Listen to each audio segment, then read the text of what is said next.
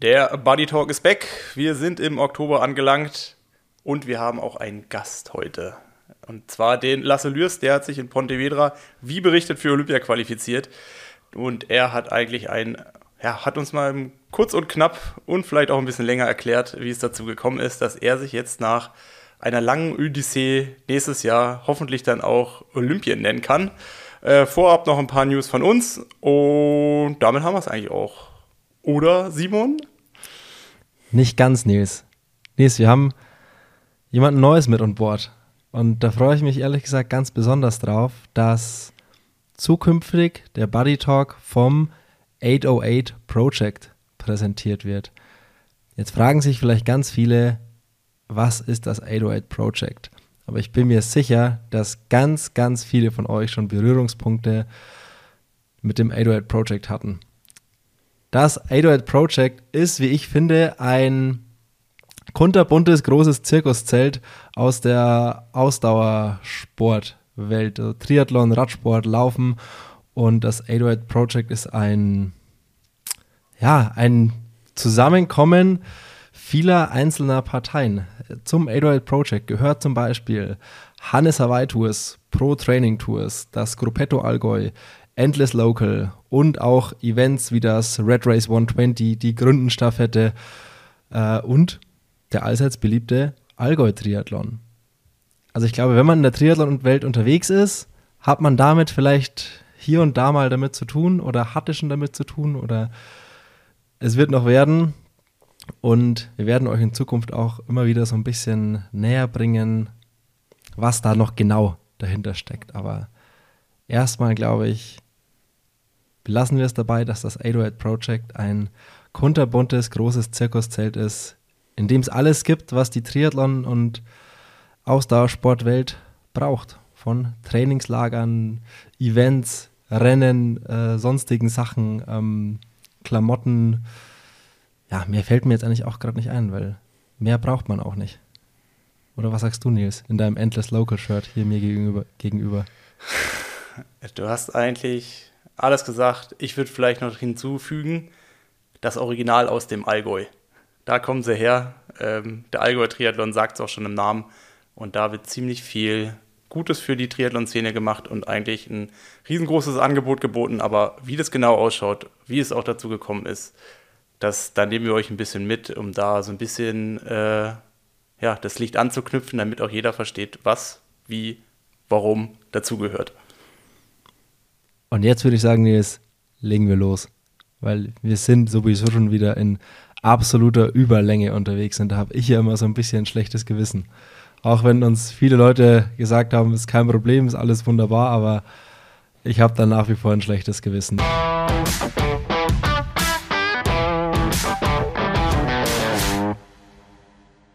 Wir starten direkt mit den Nachrichten und es gibt nicht viel zu berichten, aber so ein klein wenig war dann doch geboten in der Triathlon-Welt. Die Super League hat Halt gemacht in Malibu und bei den Männern hat gewonnen Hayden Wild vor Leo Beger und Matthew Hauser.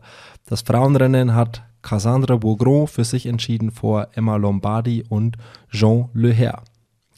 Lisa Tertsch hat den Weltcup, den Kurzdistanz-Weltcup in Marokko gewonnen und das Männerrennen hat Pierre Lecor gewonnen. Ironman hat mit dem 73 Valencia ein neues Rennen dem Rennkalender hinzugefügt. Die Erstaustragung wird es nächstes Jahr am 21.04. geben. Beim Ironman Barcelona gab es leider auch noch eine Schlechte Nachricht, es ist ein Teilnehmer bei einem Radsturz tödlich verunglückt. Mehr Informationen dazu gibt es aber nicht. Ähm, das ausführliche Statement von Ironman ist zum Beispiel beim TriMac online zu lesen. Und Nils, im Hinblick auf die Ironman WM der Frauen nächste Woche in Kona, da kam Bewegung rein. Taylor Nipp hat irgendwie ausgeplaudert und erzählt, dass sie da doch ganz gerne an der Startlinie stehen würde. Und man plant damit, dass Taylor Nipp in Kona startet. Das verändert da schon nochmal einiges, glaube ich. Das verändert einiges. Äh, ich muss sagen, das, also mich schockt ja wenig, aber das hätte ich nicht für möglich gehalten. Ich wusste auch gar nicht, dass man sich quasi als, obwohl sie hat auch letztes Jahr 73 WM gewonnen, oder? Ja. Ja, okay, sie hat sich ja dann quasi letztes Jahr schon qualifiziert. Ähm, also war mein Gedankengang eigentlich hinfällig, äh, dass sie sich quasi jetzt qualifiziert hat und vier Wochen später dann äh, die, äh, die Ironman-WM macht. Aber dass jemand ohne Ironman-Erfahrung direkt nach Hawaii geht, ich glaube, das hat es schon Jahre nicht mehr gegeben. Der letzte, der mir einfällt, ist der oh, Greg Bennett. der ein oder andere wird ihn noch kennen. Der hat sich damals über ein 5150, also über die olympische Distanz qualifiziert. Da gab es mal die Versuchung, auch eine Ironman-Serie zu etablieren. Der ist damals Weltmeister geworden und ähm, Ironman hat das gepusht. Und der Greg Bennett hat sich über den Weltmeistertitel direkt für Hawaii qualifiziert. Ähm, vorweggenommen, es war kein Happy Ending. Ich weiß gar nicht, was er erreicht hat. Auf jeden Fall war er nicht in den Top 10. Aber ich glaube, mit Taylor Nipp ist jetzt jemand äh, oder ist jetzt ein Contender am Start, der das mal richtig durcheinander wirbelt. Und äh, ich würde sogar fast sagen, es wird mich jetzt nicht gewinnen, äh, es wird mich jetzt nicht wundern, wenn die mindestens auf dem Podest steht. Ja, es, also man hat ja, glaube ich, im Vorfeld gab es immer wieder schon so ein bisschen so Mutmaßungen und so so ein bisschen hoffnungsvolle Spekulationen, so nach dem Motto, boah, das wäre das wär ja was, das wäre abgefahren, das wäre irgendwie cool. Und als es dann, ah, ich glaube, in irgendeinem Podcast hat sie es zuallererst ähm, quasi released und dann gab es auch relativ schnell einen Social Media Post von ProTry News und allen Konsorten dazu. Ähm, es haben ja auch total viele Leute den Beitrag dann geschickt und es war irgendwie so, alle waren so, boah, okay, krass, abgefahren. Es wird, also es war auf jeden Fall großes Erstaunen, aber auch irgendwie alle waren so, okay, geil, Hammer. Jeder war so ein bisschen positiv euphorisch. Aber hat es deine Vorfreude nochmal gesteigert? Ich weiß gar nicht, wann fliegst du nach Hawaii? Am Sonntag. Also in Am Sonntag. fünf Tagen. Fünf Tagen. Krass, ey, das ist auch schon, es geht Schlag auf Schlag. Oder ich meine, das ist ja jetzt das große Finale. Ich glaube, danach kommt wirklich nicht mehr viel. Ähm, aber ja, jetzt ist wieder Kona-Time. Yes. Äh, jetzt ist ja, ob es meine Vorfreude gesteigert hat. Ähm, ja, schon irgendwie ein bisschen. Aber es war jetzt nicht so, als wäre ich davor, hätte ich davor keine Vorfreude gehabt. Ähm, ich fliege zusammen mit Bocky ja wieder durch die Gegend. Ähm, es wird ein bisschen wilder Trip, weil wir nur sechs Tage dort sind und fliegen auch Samstagabend nach dem Rennen sofort wieder heim. Also irgendwie Samstagabend um elf geht unser Flieger und dann auch erstmal ich glaube, sieben Stunden Aufenthalt in San Francisco und ja, das wird ein bisschen wild, aber ich freue mich drauf. Ich bin einfach wirklich gespannt, wie es wird, äh, wie viel da los sein wird. Ähm, ich habe jetzt ein Jahr zum Vergleich, also letztes Jahr habe ich zum Vergleich, mehr Erfahrung habe ich mit Hawaii ja auch nicht. Und ja, mal gucken. Aber ich freue mich auf jeden Fall drauf. Es wird, glaube ich, eine, es wird eine sehr, sehr anstrengende, sehr stressige Woche, weil bei mir auch echt schon richtig viel los ist jetzt ähm, auf Hawaii und, und viele Sachen anstehen. Aber doch, hab Bock und bin, bin sehr gespannt drauf, wie das wird. Ja. Also ich bin ja dann, ich bin auch, bin ja dann oft so ein bisschen mehr gespannt drauf, wie es drumherum so wird, weißt du? Also ja, das Rennen ist das eine und das ist der Grund, warum wir alle da sind. Ähm, und ich würde mich für ein paar Athletinnen vielleicht mehr freuen als für andere, weil man da irgendwie näher dran ist oder so. Aber ich bin ja vor allem auch gespannt, wie wird es drumherum, wie wird es medial, ähm, so aus meiner Medien-Fotoperspektive, wie wird es da, wer ist da alles da im Vergleich zum letzten Jahr, sind wirklich auch wieder alle Leute, die da irgendwie was Nennenswertes in der Szene machen vor Ort, ähm, was machen die Brands so, ähm, wie sieht es alles auf Social Media aus, ähm, und und und. Sowas interessiert mich ja dann manchmal mehr. Aber ich habe da ja rausgehört, dass äh, anders wie vielleicht in Nizza jetzt schon extrem viele Anfragen reingekommen sind. Also dass du schon fast ausgebucht bist. Ja, also es war schon irgendwie so, als ich gepostet habe, dass ich in Kona bin, ging es äh, ratzfatz. Also dann hat, ähm, da hat Philipp Seib sehr schnell angerufen ähm, und dann so zwei, drei andere ähm, Sachen. Also ja, doch. Also Kona ist dann schon irgendwie so, auch jetzt so, es brauchen ganz viele irgendwie was. Ich habe auch schon nicht mehr für alle Zeit, die irgendwie sowas brauchen. Ähm, ja, also es wollen schon alle was. Ja, krass, das ist wirklich, äh, ist halt irgendwo krass. Ja, da weiß also man halt. Nizza, ja, aber das, ähm, das, ist einfach so ein bisschen, da weiß man, was man hat. Das ist Ja. einfach so ein, so ein also auch wenn es ungewiss ist dieses Jahr, aber vom Gefühl her ist es so, ja, da weiß man, was man hat. Ja, irgendwo ist der Mensch dann halt ein Gewöhnungstier, ein Gewöhnheitstier. Gewohnheitstier. Ja. Gewöhnheitstier. Aber lass uns gar nicht so lange, Ja. ähm, weiß nicht, hast du irgendwas noch speziell zu Kuna zu sagen? Weil ich glaube, nächste Woche widmen wir uns komplett darum und es wird um nichts anderes gehen. Deswegen, Nö, eigentlich gar nicht. Also ich warte darauf, dass jetzt ein, eine Nachricht nach der anderen reinkommt. Also bisher hat man ja wirklich außer Taylor Nipp noch gar nichts mitbekommen. Ähm, also ich meine, Laura Philipp ist ja in, auf Maui. Da kriegt man ein paar Bilder, so diese klassischen, ich sage jetzt mal in Anführungszeichen, äh, Hawaii-Pictures mit. Aber ansonsten ähm, ist ja alles noch relativ ruhig und nächste Woche dann mehr. ja. Was macht dein Rennkalender das restliche Jahr? Es war ja immer, es war ja um deine Person hier jetzt immer recht still. So auch hier im Podcast. Ja. Wir haben nicht viel über dich gesprochen, ähm, sondern eher nur Ja, es hat über, leider auch ein- über Triathlon. Ähm, sag mal. Ja, es hat leider auch einen Grund. aber beziehungsweise es ist ja kein schlechter Grund oder kein guter Grund. Ähm, aber ich meine, du hast, du warst ja nicht der Einzige, der mir ins Gewissen geredet hat, äh, dass ich mir das noch mal überdenken sollte mit äh, ja, Rennen, die ich plane und noch machen will. Ähm, ja, schlussendlich habe ich mich dann durchgerungen, zu sagen, ähm, Rot war mehr als ein würdiger Abschied. Ähm, es hat alles gepasst. Und ich werde nicht mehr in den nächsten Wochen an irgendeiner Startlinie stehen.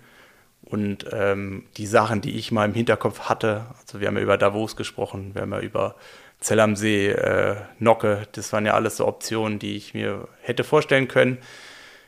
Das habe ich alles sein lassen, habe halt einfach gemerkt, äh, das macht auch alles keinen Sinn. Von daher ähm, da aufhören, wo es am schönsten ist. Und das war sicherlich äh, die Challenge Rot im, im Ende Juni.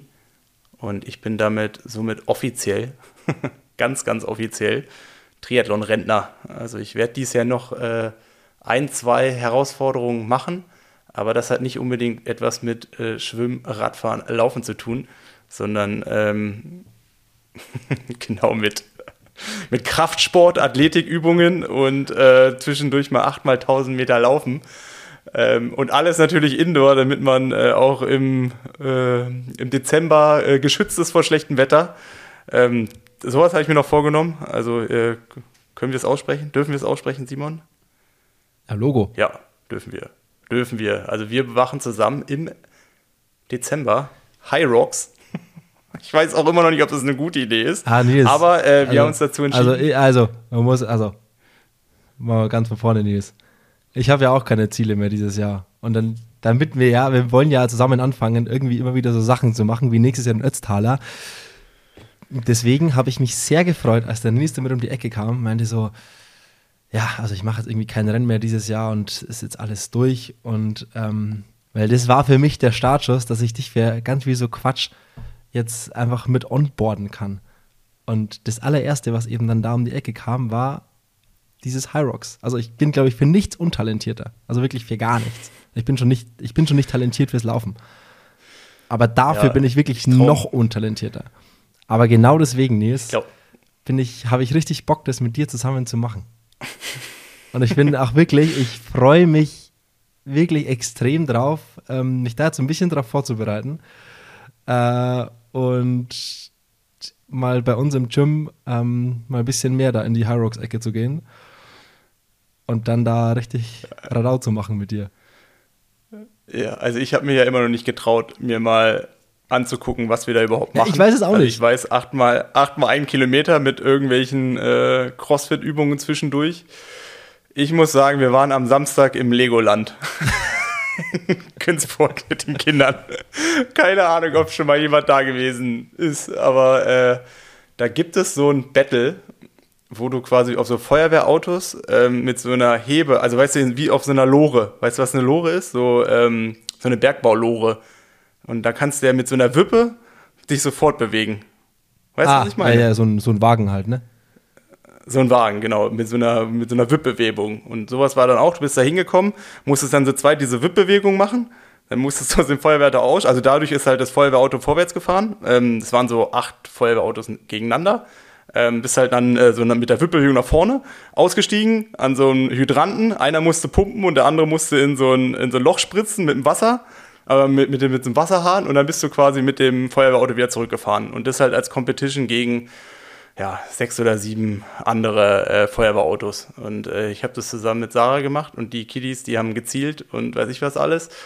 Und ich muss wirklich sagen, ich war nach 45 Sekunden diese Wippbewegung. Ich war vollkommen mit Laktat, ich habe geschwitzt und ich habe gedacht so, oh fuck, und High Rocks dauert jetzt irgendwie eine Dreiviertelstunde oder eine Stunde, keine Ahnung. Ich habe keine Ahnung, wie lange das dauert. Nicht, ich habe einfach nur extrem Angst davor, ähm, dass ich diesen Schlitten auch gar nicht vom Fleck bekomme. Also, dass ich diesen Schlitten einfach wirklich nicht bewegen kann. Weil, ja. also, das ist meine allergrößte Angst. Und ich muss da jetzt, also, der Hintergrund ist ja der, ich wollte ja eigentlich Valencia-Marathon machen. Und wie es dann immer so ist, ähm, mit so zwei Rennwochen in Folge mit Nizza und Italien, wurde ich natürlich direkt danach straight krank, also habe schon in Nizza in Italien halt nicht viel trainieren können, war da irgendwie so jede Woche drei, vier Mal so ein bisschen laufen, aber halt, ja, so ein bisschen joggen, halt mit dir zusammen auch. Und dann wurde ich danach direkt krank. Ähm, dann über das Kiel-Wochenende ging es ja so halbwegs irgendwie und dann wurde ich nach Kiel ja sofort wieder krank.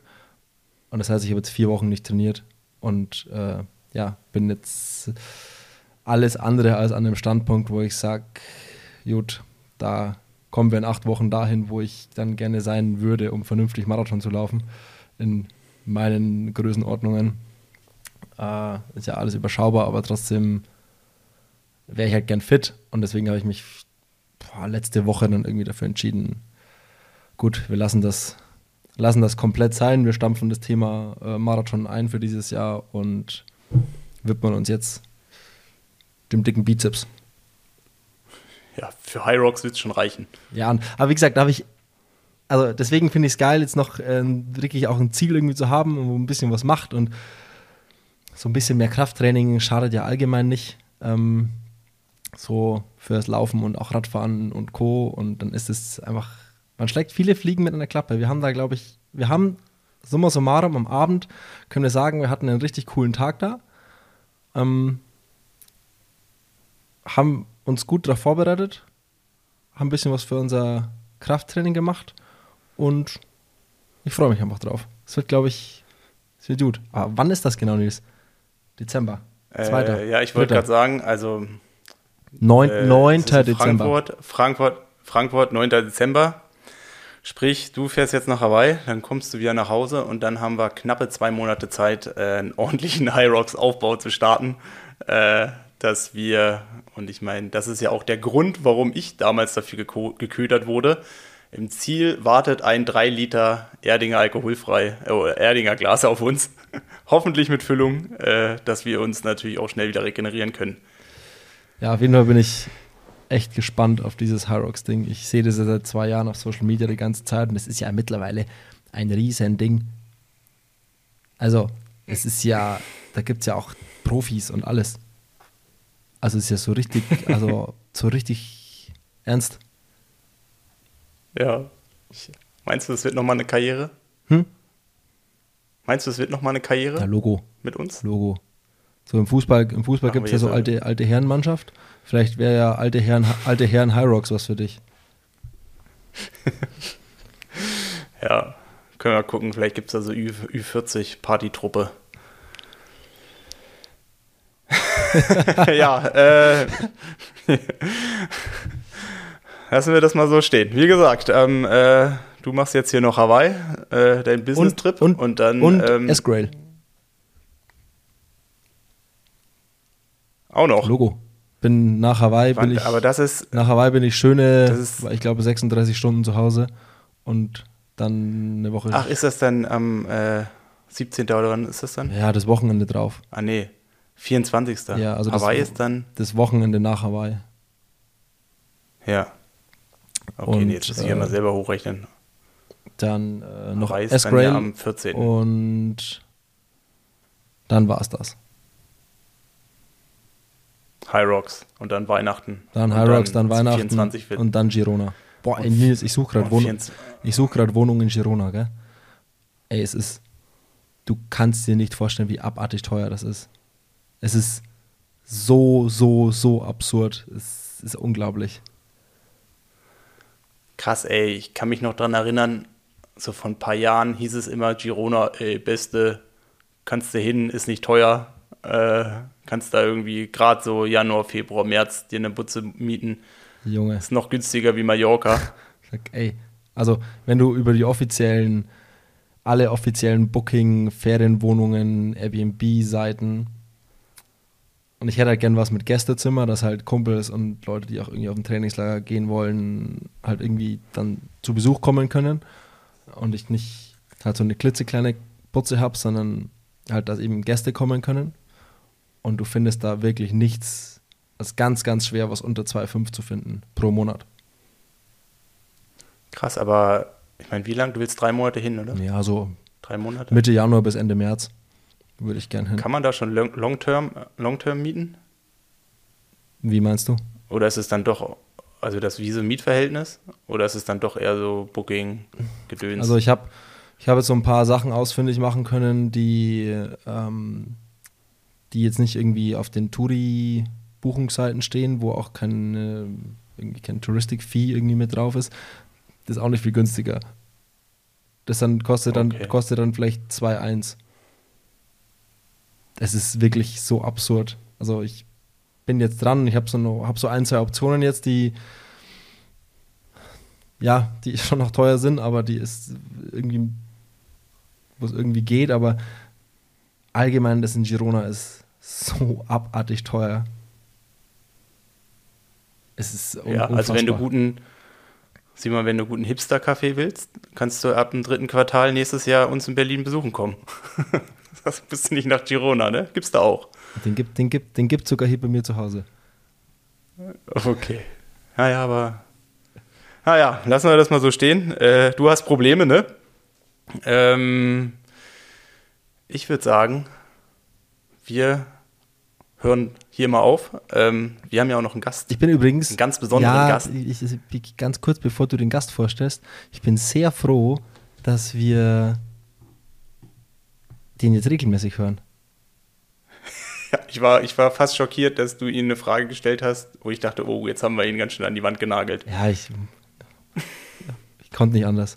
Es kam mir so in den Kopf, dann Ja. muss ich jetzt fragen. Ähm, Ja, aber zum, kommt er erst ganz am Ende vom Interview, ne? Also muss man auch dranbleiben. und äh, warum wir ihn öfter hören, genau, bleibt einfach dran. Ich sage jetzt nicht mehr. Nils walte deines Aber Amtes. Simon, eins ist noch, über eins habe ich mich am allermeisten gefreut und es ist eigentlich schade, dass wir den guten Lasse damit nicht äh, ähm, oder nicht äh, ihn deswegen fragen konnten. Er ist ja 2015 Junioren-Europameister geworden. Und ich habe in der Recherche mir mal die Ergebnislisten rausgeholt. Und ich finde es wirklich faszinierend, welch Triathlon-Prominenz er vor acht Jahren eigentlich hinter sich gelassen hat als es wirklich um einen Junioren-Europameistertitel geht. Ich weiß nicht, hast du die Liste kurz mal auf? Warte. Also nur damit man nochmal äh, Lasse so ein bisschen in ein helleres Licht äh, bekommt. Gib, Können mir, einfach mal gib mir sagen- eine Sekunde. Ja, sonst Hier ist sie. auch noch. So. Da ist er. Auf der Liste steht natürlich ganz oben auf Platz 1 Lasse Lürs.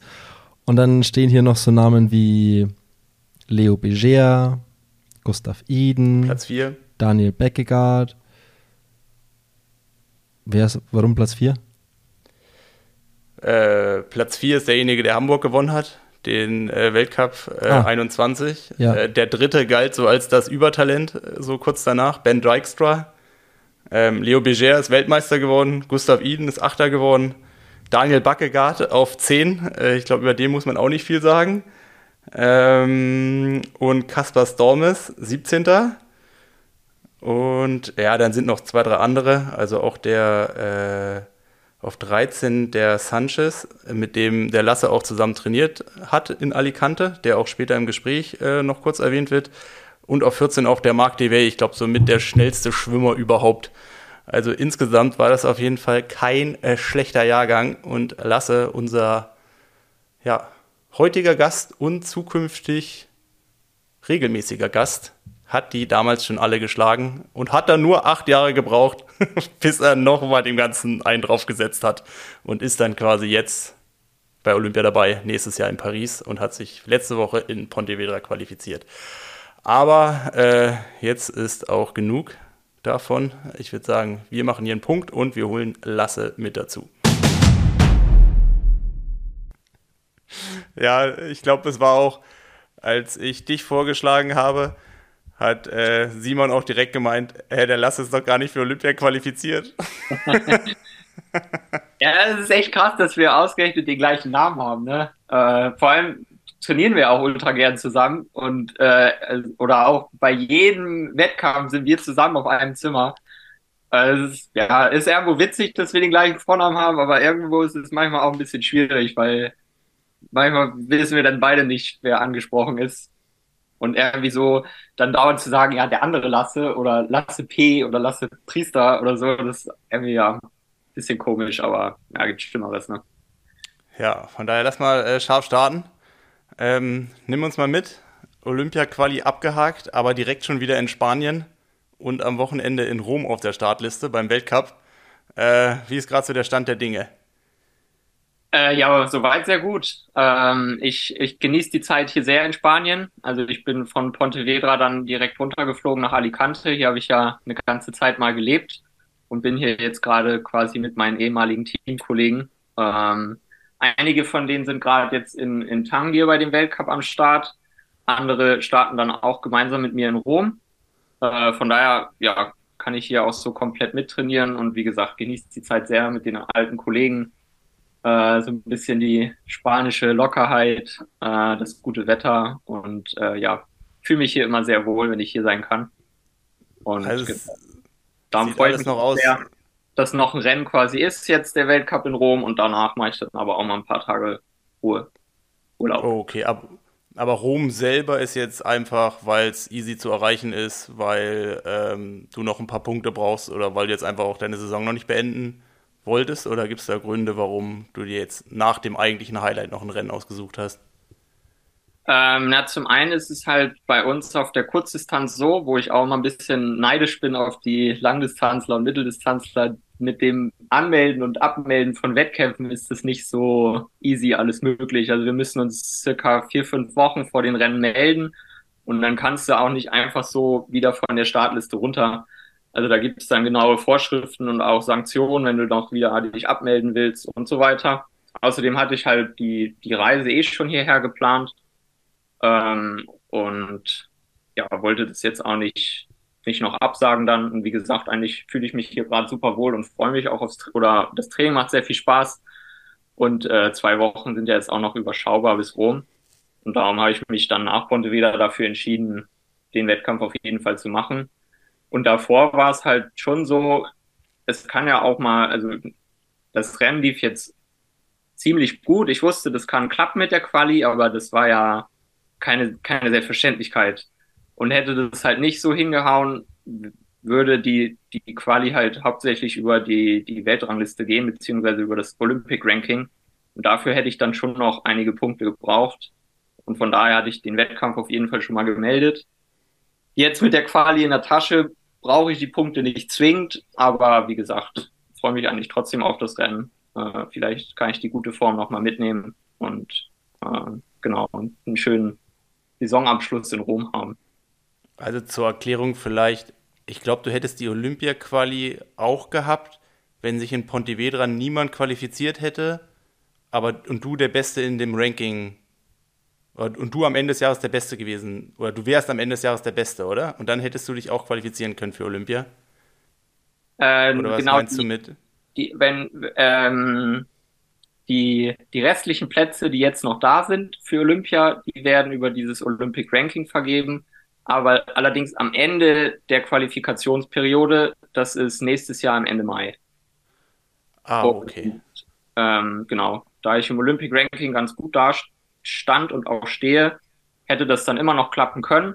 Äh, so weiß ich halt vorher schon ein bisschen genaueres. Ja. Oh, okay, das macht Sinn. Dieses, ja, ganz, dieses, ganze, dieses ganze Ranking, Qualifikationsthema, was, was ja am Kurz, auf der Kurzdistanz schon, schon irgendwie nicht ganz unkompliziert ist. Mal so Hand aufs Herz, wie sehr geht einem das auf die Nerven, dass das so ein Chaos ist, wenn man wenn es nicht schafft, in den zwei, drei Rennen, wo man die Möglichkeit hat, über ein Podium oder über eine Top-8-Platzierung, das quasi mehr oder weniger direkt zu schaffen, dass man dann da ständig, man muss hier Punkte sammeln, muss da Punkte sammeln, muss den Weltcup da machen, den nächsten Weltcup am anderen Ende der Welt, weil die anderen machen ja auch alle Rennen. Wie sehr geht einem das auf die Nerven? Äh, ja, zum, zum einen, wie du sagst, ist es super kompliziert, auch die Quali-Kriterien, die wir jetzt hatten. Und zum anderen, ja, nervt es schon sehr, ähm, ja, mit diesen ganzen Punkte sammeln und äh, hoffen, dass man auf die Startlisten kommt. Also ich hatte jetzt tatsächlich die letzten zwei Jahre, sage ich mal, den Luxus, dass ich im Ranking immer ganz gut dastand und mir nicht groß Gedanken darüber machen musste, auf welche Startlisten komme ich drauf. Aber es ist halt so, dass bei allen internationalen Rennen auch immer nur fünf von einer Nation starten können. Und also ich sag mal, bei den Frauen ist es gerade super krass. Da sind, glaube ich, aktuell sieben, acht, neun Mädels unter den Top 50 der Welt, aber es können halt immer nur fünf starten. Äh, das heißt, die, die betteln es da gerade eigentlich gegenseitig untereinander aus, wer überhaupt auf die Startlisten kommt. Und bei den Jungs ist es halt auch so, dass so sechs, sieben deutsche Männer gerade sehr weit vorne gerankt sind und halt gerne die WTS und Weltcuprennen machen wollen, kommen aber halt immer nur fünf auf, auf die Startlisten. Und von daher ist es schon sehr ja, komplex und auch ein bisschen nervig mit diesen Punktesammeln. Äh, und das macht das jetzt halt mit der direkten Quali schon deutlich einfacher. Da kann ich jetzt sagen, gut, ich kann mich ab jetzt schon auf Paris qualifizieren, mache die Rennen, äh, die mir da in Plan passen und äh, muss jetzt nicht noch durch die Welt jetten, äh, um Punkte zu sammeln, um, um im Olympic Ranking da möglichst weit vorne zu sein, um den letzten Spot noch zu kriegen. Ähm, weil ja, wie, wie du sagst, Simon, es sind jetzt noch einige Rennen. Also ich glaube, es sind noch sechs Weltcups dieses Jahr. Der eine halt in Rom und der andere ist halt, der, also der Rest ist alles in der Welt verteilt. Also da kommt noch ein Weltcup in Chengdu, in China, in Korea, in Japan, in Brasilien, in Chile. Und da bin ich, muss ich ehrlich sein, schon ganz froh, dass ich da nicht durch die Welt chatten muss jetzt am Ende des Jahres, sondern noch einen Weltcup in Rom in Europa machen kann und dann auch mal die Beine hochlegen kann. Ja. Und wie sehr hemmt einen das auch so während so der ganzen Saison, was so die, so das, so diese Freiheit im Kopf, auch so was im Training ja, glaube ich, nicht ganz unwichtig ist, so, so für alles, was ja dann irgendwie auch, auch, auch mal viel freisetzt. Wie sehr hemmt einen das? So diese ständige Hetzjagd und, und dieser Strudel, in dem man da drin ist. Ähm, also wie gesagt, ich hatte jetzt die letzten zwei Jahre eine ganz gute Ausgangssituation, was das Ranking angeht, aber im Großen und Ganzen ist das schon äh, nervig auch, wenn du quasi voll auf einen Wettkampf trainierst oder voll auf einen Wettkampf trainieren willst, aber gar nicht zu 100 Prozent weißt, ah, komme ich da überhaupt auf die Liste? Oder ah, ich muss jetzt erstmal nochmal rechnen von letztem Jahr fehlt mir das Rennen oder fällt das Rennen noch aus dem Ranking raus. Das heißt, ich fliege noch mal ein bisschen runter. Äh, dann müsste ich aber eigentlich noch mal ein neues Rennen einbringen, um überhaupt auf die Startliste zu kommen. Aber eigentlich wollte ich jetzt einen sechswöchigen Trainingsblock machen. Also es ist, ja, es ist tricky, was das Ranking angeht. Und wie gesagt, die, die Hauptgeschichte ist eigentlich, dass immer nur fünf Deutsche starten können und du eigentlich gucken musst, welche von den Deutschen sind da so um mich rum, welche Rennen haben die im Ranking und komme ich da überhaupt auf die Startliste? Also das macht das Planen ein bisschen schwierig und äh, ja, das ist so ein bisschen das, was auf der Kurzdistanz ein bisschen nervt, finde ich. Und wie gesagt, wo ich dann manchmal ein bisschen neidisch zur Mitteldistanz gucke, wenn, wenn sich da Leute irgendwie eine Woche vorher erst überlegen, ob sie noch starten wollen. ja, oder auch nicht, oder 24 Stunden vorher entscheiden, nicht zu starten. Und äh, ja. Also es gibt ja die verschiedenste Sache. Also falls du irgendwann mal Non-Drafting ausprobieren solltest, bist du erstmal schockiert, wie wenig Regeln es eigentlich im Vergleich zur, zur ITU oder World Triathlon gibt. Ähm, wir haben es ja schon so halb angesprochen. Pontevedra ist jetzt eine Woche her. Du bist da Fünfter geworden, hast deinen großen Traum von der Olympia-Quali geschafft. Ähm, was sind so die ersten Gedanken, wenn man das schafft und ins Ziel kommt? Ähm, ja, ich weiß nicht, ob ihr das oder die Bilder vom Zieleinlauf gesehen habt. Ich fand sie krass, weil ich, ich fand, man sah mir fast gar nicht an, dass ich gerade einen Wettkampf gemacht habe, weil irgendwie so viel Erleichterung im Gesicht war, dass es gar nicht so aussah, als wäre es anstrengend gewesen. Also das war so irgendwie schon das ja, Erste. Du hast, ja, du hast ja gar nicht gespurtet mit den anderen. Ja, ja da, dafür hat es leider am Ende dann nicht mehr ganz gereicht. Aber ähm, ja, einfach mega glücklich, dass das geklappt hat. Und ja, also das Erste, was man dann irgendwie denkt, war, ist so der Weg äh, bis dahin. Also irgendwie hatte ich den Traum halt schon so als Jugendlicher irgendwann mal zu Olympia. Und das ist jetzt mit, mittlerweile ja, bestimmt 14 Jahre her oder so und eigentlich so lange darauf hingearbeitet auf diesen, diesen Tag und dass das jetzt geklappt hat mit der Olympia-Quali, ja, das ist schon irgendwie, ja, was, was sehr Großes auf jeden Fall für mich. Und äh, ja, ich bin, habe mich sehr gefreut. Ja, ich habe mir mal den, äh, den Spaß erlaubt, mir mal deine anderen Quali-Rennen anzugucken, die du bisher hattest, wo du dich hättest theoretisch für Olympia qualifizieren können.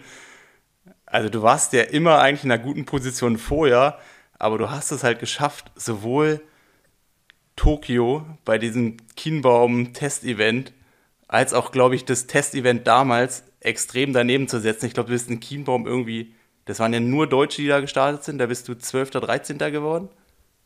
Irgendwie sowas in der Richtung? Äh, nee, wir waren fünf, waren nur am Start. Ich bin Vierter ah, geworden. Vierter, ah, okay. Ähm, ähm, und ich meine, jetzt das Paris-Test-Event, da bist du 30. geworden. Also du warst ja wirklich in den Rennen, wo es entscheidend war, immer grand, also schon auch immer eine Ecke weg gewesen. Und jetzt hast du es irgendwie drei, vier Mal die Chance gehabt und jetzt auf einmal hast du es geschafft. Spielt es vorher oder hat es bei dir vorher eine Rolle gespielt, dass du dachtest so, oh, hier äh, diese Olympia-Quali, das ist vielleicht nicht meins oder hast du daraus vielleicht auch eine Stärke entwickeln können? Ja, gute Frage. Also ich sag mal so, Tokio, da, da bin ich halt gestürzt damals. Also ich denke, da hätte ich ein ganz gutes Rennen machen können. Äh, aber in der letzten Radrunde, ja, bin ich zusammen mit dem Martin van Riel und Christian Blumenfeld in die Bande und da war das Rennen für mich durch. Äh, ich glaube, das Rad war an zwei Stellen gebrochen und äh, ich bin direkt ins Krankenhaus. Beziehungsweise auch nicht so direkt. Ich lag da, glaube ich, eine gute halbe Stunde auf der Straße, bis dann mal ein Krankenwagen kam. Äh, und ich glaube, die anderen waren schon im Ziel, als wir losgefahren sind. Ähm, dann dieses Kienbaum-Testing, das war so die schlimmste Erfahrung, die ich mit äh, Olympia verbinde, die ich jemals machen durfte. Es war arschkalt, es war keine Sau da, es war ja auch noch so ein bisschen Corona-bedingt. Dann äh, die Stimmung war so scheiße, also jeder war halt irgendwie so, ah, es geht hier um Olympia, aber es, also es wurde kaum gesprochen da miteinander. Gut, dann hatten wir alle auch noch Einzelzimmer, weil war auch noch Corona ja, aber also das mal beiseite. Ich war auch nicht wirklich gut auf dieses Rennen vor, vorbereitet, muss ich jetzt so im Nachhinein sagen. Äh, aber ja, wie du sagst, also in, in Vorbereitung auf, auf äh, Tokio hatte ich äh, ja keine guten Erfahrungen gemacht mit der Quali. Ähm, ja, und in Paris dachte ich eigentlich, ich war echt sehr gut vorbereitet, hatte auch echt Bock auf das Rennen und war tatsächlich im Zieleinlauf ein bisschen ratlos. Hey, was ist hier eigentlich gerade passiert? Äh, warum lief das jetzt so schwer? Ähm, gut, jetzt muss man noch dazu sagen, Paris war echt ein ungewöhnlicher Rennverlauf. Also es ist ja beim Radfahren wirklich alles zusammengefahren und aufgrund diesem recht einfachen Radkurs war das Radfahren wirklich nicht besonders schwer. Und ich glaube, um die unter die Top 10 zu rennen, musstest du deutlich unter 30 Minuten laufen in die, ich habe mal geguckt, um in die Top 40 zu kommen, musstest du noch unter 32 Minuten rennen oder mit 32 flach. Also es war schon, war schon abartig. Ähm, ja, aber ich wusste, dass ich gut in Form war. Und dann habe ich, dann waren es von Paris bis von Reda fünf Wochen. Und da habe ich tatsächlich dann mit meinen Trainern echt viel zusammengesetzt und überlegt, ey, was können wir da noch machen? Ähm, und dann muss ich noch dazu sagen, ich war im Winter ein bisschen verletzt und war jetzt in Vorbereitung auf Paris, konnte ich nicht so viel laufen, ähm, ja, wie es, wie es so gewohnt war. Von daher kam mir, glaube ich, diese fünf Wochen danach auch einfach nochmal entgegen, weil ich einfach noch mal mehr laufen konnte. Es waren für mich einfach fünf Wochen ohne Verletzung, die ich noch mal mehr trainieren konnte. Ähm, ja, aber habe hab nicht aufgegeben quasi nach Paris und konnte mich echt sehr gut auf Ponte wieder vorbereiten und da, da hat es dann geklappt. Äh, ja, aber ich habe jetzt nicht, zum Glück in dem Fall nicht irgendwie nach Paris gedacht, ah, okay, irgendwie läuft bei mir mit den ganzen Olympia-Qualis nicht so, das wird wohl nichts mehr. Äh, ja. So ein Gespräch, wenn du sagst, du hast dich danach mit deinen Trainern oder deinem Trainer zusammengesetzt, wie sieht sowas aus? Du kommst also vielleicht so ein bisschen, so ein bisschen ratlos um die Ecke und sagst so, hey Coach, hilf mir. Ähm, ja. wie, sieht, wie sieht sowas aus, um je nachdem, wie sehr du da ins Detail gehen kannst, aber nimm uns mal da so ein bisschen mit vielleicht. Äh, tatsächlich ziemlich genau so. Also als erstes habe ich mich äh, tatsächlich mit äh, unserem ähm, Bundestrainer zusammengesetzt, dem Louis de la Haye. Ähm, mit dem verstehe ich mich echt richtig gut und schätze auch wirklich sehr, dass er bei uns solchen Maßnahmen vom Verband mit dabei ist. Und habe einfach gesagt, ja, also ich war im Training top vorbereitet, äh, bin eigentlich im Training schneller gelaufen als das Jahr davor äh, und habe wirklich damit gerechnet, hier ein echt gutes Rennen zu machen. Ich weiß nicht, was passiert ist.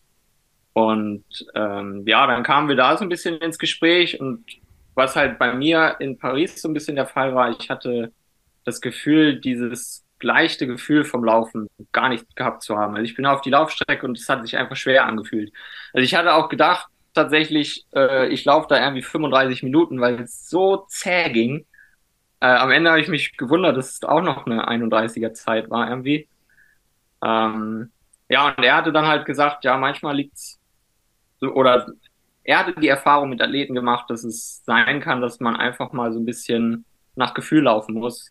Und ich habe dann wirklich, ähm, ja, die zwei Wochen nach Paris bin ich öfter mal einfach im Wald, Uhr aus, beziehungsweise Uhr nur am Handgelenk nicht drauf geguckt und einfach mal so lang gelaufen, wie ich Lust hatte. Und teilweise waren es dann echt so ein zwei Stunden Dauerlauf, was für mich ganz ungewohnt war. Also sowas habe ich vorher noch. Also normalerweise ein langer Dauerlauf ist bei mir eine Stunde 15 oder so. Äh, aber ich habe das sehr genossen tatsächlich mal, einfach so zu laufen, nach Gefühl ein bisschen um die Lockerheit zurückzukriegen. Ähm, und genauso habe ich mich aber mit meinen beiden Coaches, mit dem Christoph Großkopf, der trainiert mich quasi in, in Bonn vor Ort und mit dem Dan Laurent, habe ich mich zusammengesetzt und habe gesagt, äh, können wir uns mal irgendwie zusammen zu dritt treffen? Äh, was, was können wir da noch machen? Eigentlich haben wir doch gedacht, wir sind gut vorbereitet auf Paris, aber es lief einfach doch nicht so. Ähm, ja, und die haben so ein bisschen halt auch das Ähnliche gesagt. Also, dass, ja, zum einen vielleicht einfach das bisschen noch an, an Laufen fehlt durch die Verletzung noch. Also dass wir haben dann echt noch mal so ein bisschen mehr Laufen in den Plan integriert. Also dass dass ich so Richtung mal 60, 70 Kilometer die Woche komme. Also das ist für mich schon recht viel. Äh, ich weiß, viele laufen irgendwie über 100 Kilometer, aber für mich war so der Aufbau nach der Verletzung schon sehr langsam. Also ich bin da irgendwie bei 16 Kilometer angefangen oder so und war dann ganz froh, dass ich irgendwann mal wieder auf so einem Niveau 50 Kilometer war. Ähm, aber genau, dann haben wir halt nach Paris gesagt, ja, komm, wir gehen das jetzt nochmal an. Die, die Ferse scheint ja gut zu halten, dass wir mal auch Richtung 60, 70, vielleicht mal 75 Kilometer kommen. Ja, und offensichtlich hat mir das dann ganz gut getan. Und dann, dann lief es in Pontevedra halt wirklich richtig gut. Aber das klingt so ein bisschen, als würde der Kopf einfach da auch wieder eine ganz große Rolle, Rolle spielen, weil so dieses nach Gefühl laufen, am Ende des Tages geht es ja einfach so ein bisschen um irgendwie Lockerheit im Kopf vermutlich, oder? Mit Sicherheit. Also alles, was, was den Kopf betrifft, ist natürlich immer schwierig zu sagen. Äh, aber ich, ich bin mir ziemlich sicher, dass auch das irgendwo eine, eine, eine Komponente war. Ähm, Aber bist du dann vom Typ jemand, der, wenn er dann zwei Stunden nicht auf die Uhr guckt, der tendenziell eher schnell läuft oder eher langsam läuft? Also wenn ich immer ohne Uhr gelaufen bin, bin ich immer schnell gelaufen. Und es hat sich aber nicht so schnell angefühlt. Okay. Nee, bei mir war das Witzige, am Ende hatte ich genau die gleiche Pace wie sonst bei den Dauerläufen auch immer. äh, Gewohnheitstier. Ja. Wollen wir ja. mal so eine kleine, kleine Rolle rückwärts machen? Ähm, wir sind ja im Stand jetzt, äh, Hier und Jetzt irgendwie eingestiegen, Nils. Lass uns doch mal so ein bisschen, so ein bisschen zurückgucken. Ähm, ich habe es am Rande mitbekommen, dass du eine Zeit lang auch in Spanien gelebt und trainiert hast. Äh, Nils weiß da vielleicht, vielleicht ein bisschen mehr, aber machen wir vielleicht einen kurzen Rundumschlag zu deiner, zu deinem Werdegang so von Beginn mit Triathlon. Ich glaube, du kommst also direkt vom Triathlon und bist nicht irgendwie so ein äh, Quereinsteiger vom Schwimmen oder Radfahren. Ähm, und bis du dann in Spanien gelandet bist. So, so ein ganz, dass die Leute dich ganz kurz und schnell kennenlernen. Oha, alles klar. Du hast also, zwei Minuten, du hast zwei Minuten ab jetzt. Äh, okay, let's go. ähm, also ursprünglich komme ich äh, aus dem Norden, ganz äh, in der Nähe von Cuxhaven, aus so einem kleinen Dorf namens Wingst. Äh, da bin ich aufgewachsen äh, und da bin ich auch so ein bisschen zum Triathlon gekommen. Also meine Mom ist äh, nach wie vor Schwimmtrainerin, äh, war sie auch damals schon. Von daher bin ich ja sehr früh mit dem Schwimmen angefangen, ich glaube mit sechs Jahren damals. Hab aber zu der Zeit wirklich sehr viele Sportarten gemacht. Also so typisch als Junge vom Dorf, Fußball. Äh, ich habe auch mal eine Zeit lang Tennis gespielt, war mal beim Turnen. Äh, das hat mir Spaß gemacht auf jeden Fall, aber ich war nicht wirklich talentiert. Ähm, und zum Triathlon bin ich tatsächlich gekommen, weil es in meinem Ort dort, in, in Wingst, äh, alle zwei Jahre einen Schülertriathlon gibt. Ich glaube, nach wie vor gibt. Ähm, und da war ich damals, glaube ich, schon in der zweiten, dritten Klasse das erste Mal, dann in der vierten wieder und das hat mir einfach richtig viel Spaß gemacht, weil schwimmen konnte ich halt schon gut. Laufen hat mir generell immer viel Spaß gemacht. Radfahren war ich früher mit meinem, mit meinem Dad oft. Und ähm, ja, nach äh, einem von diesen Schülertriathlons habe ich dann gesagt, boah, das macht mir so viel Spaß, ich würde das gern, ich würde gern auch zum Triathlon-Training gehen. Und dann hatte ich halt auch das Glück, dass es in meinem Dorfverein eine Triathlon-Abteilung gab. Und so kam ich quasi zum Triathlon. Und ja, irgendwann kam es dann aber so, dass ich, dass ich halt mehr wollte oder als, als ich, als die Bedingungen da bei mir zu Hause so zugelassen haben. Also es gab nicht wirklich eine große Gruppe. Ich bin immer recht lang zum Schwimmtraining gefahren. Und ähm, dann war es tatsächlich, dass ein Athlet, ein älterer Athlet da oben in meinem Kreis auf so ein Sportinternat ging. Und äh, das fand ich super cool damals. Ich dachte, boah, alles auf den Sport ausgelegt und Top-Trainingsbedingungen. Ähm, ja, und das war, das war was, was ich mir kaum vorstellen konnte. Und so kam ich dann ähm, tatsächlich Richtung Potsdam. Und als ich da das erste Mal war, bin ich fast rückwärts umgekippt. Weil äh, ich konnte mir das gar nicht vorstellen. Also mit der Schwimmhalle dort, mit der Leichtathletikhalle, dann das Internat direkt an der Schule und dann wurde mir halt auch erzählt, ja, wir machen hier Training und dann geht ihr in die Schule und dann nochmal Training und ich dachte, alles aufeinander ausgerichtet so. Also es war für mich riesig. Und dann kam halt auch noch hinzu, dass es so eine Zeit war, wo, wo auch richtig viele erfolgreiche Sportler halt in Potsdam waren. Also das war im Jahr 2010, wo ich nach Potsdam gegangen bin. Und da ja, war Franz Lösch gerade Weltmeister geworden in der U23. Ich glaube, Nils war bei dem Rennen Zehnter. Nils war ja auch zu der Zeit äh, in Potsdam. Äh, Christian Prochnow war gerade bei den Olympischen Spielen 15. geworden, äh, zwei Jahre zuvor. Äh, Gregor Buchholz war zu der Zeit noch in Potsdam. Also, wie gesagt, also ich war völlig überfordert mit all den Eindrücken. Zu einem, wer alles so quasi dann irgendwie mein Trainingspartner sein wird und zum anderen, was da so für Bedingungen sind. Ähm, genau, und dann war ich in Potsdam bis zum Abitur. Das war dann halt 2016. Und äh, ja, war echt eine richtig coole Zeit, auf jeden Fall. Aber Potsdam war zu der Zeit ein, ein Bundesnachwuchsstützpunkt. Also nach meinem Abitur war quasi entweder also die aus meiner Trainingsgruppe hatten eigentlich ziemlich alle aufgehört bis zu dem Zeitpunkt mit Leistungssport. Und es war zu dem Zeitpunkt eigentlich normal, dass man nach dem Abi dann irgendwo anders hingeht. Also Saarbrücken war immer so die erste Adresse, das hatte ich auch eine Zeit lang vor. Aber mein damaliger Trainer, der Ron Schmidt, hatte halt auch zu mir gesagt, äh, eigentlich ist es jetzt mal die Zeit, wo du auch mal was anderes sehen kannst, wenn du Bock drauf hast. Und ähm, damals kannte ich einen Spanier ganz gut, den Roberto Sanchez. Der ist mein Alter und wir haben viele Wettkämpfe zusammen gehabt, schon damals. Und zum anderen war ein Spanier in meinem Bundesliga-Team, in, in, dem Potsdamer Bundesliga-Team zu der Zeit, der Jesus Gomar. Und so kam ich so ein bisschen zum Kontakt zu der Trainingsgruppe in Alicante und hatte da einfach mal nachgefragt, ob die sich vorstellen können, dass ich mir das da mal angucke. Ähm, genau, dann habe ich mir das dann mal nach einem Europacup in Madrid angeguckt und fand es super cool. Coole Truppe, Top-Trainingsbedingungen. Ja, das Wetter hier in Alicante ist, ist halt auch ja, sehr, sehr, sehr gut das ganze Jahr über, sage ich mal. Und genau, so kam es, dass ich nach Alicante gegangen bin. Wie gesagt, ursprünglich mal für ein Jahr geplant. Aber dann hat es mir halt so gut dort gefallen. Und äh, ja, ich war auch sportlich recht erfolgreich dort mit der Truppe und mit dem Trainer.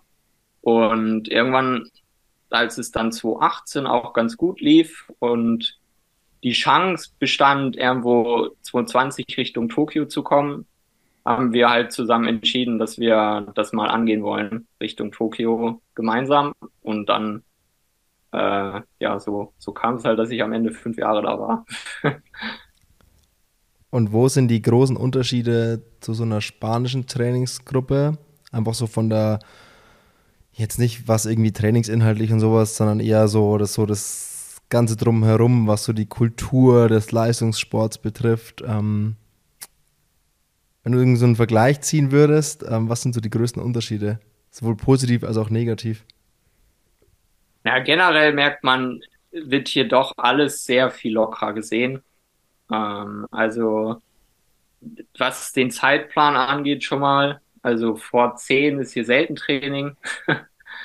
ähm, aber auch so ein bisschen, es wird alles nicht so ernst genommen. Also, wenn mal eine Einheit nicht so gut läuft, dann ist das so, ähm, also ich finde, in Deutschland wird manche Kleinigkeiten oft, äh, ja, denen wird eine zu große Wichtigkeit zugeordnet. Also ich habe manchmal das Gefühl, Deutsche machen sich Probleme, wo keine sind und Spanier machen sich keine Probleme, wo vielleicht sogar welche sind. Also äh, das ist hier schon sehr, ja, auch jetzt, wenn ich nochmal hier bin, die Zeit, ist tatsächlich recht entschleunigend, weil das ist schon ein sehr entspanntes Volk so. Und ich finde auch, der Leistungssport hier in Spanien wird ein bisschen höher angesehen. Also es gibt hier niemanden, der, also wenn man Rad fährt, der einen irgendwie schneidet mit dem Auto oder knapp überholt oder wenn jemand hupt, dann nur weil er das mega feiert, dass da jemand Rad fährt.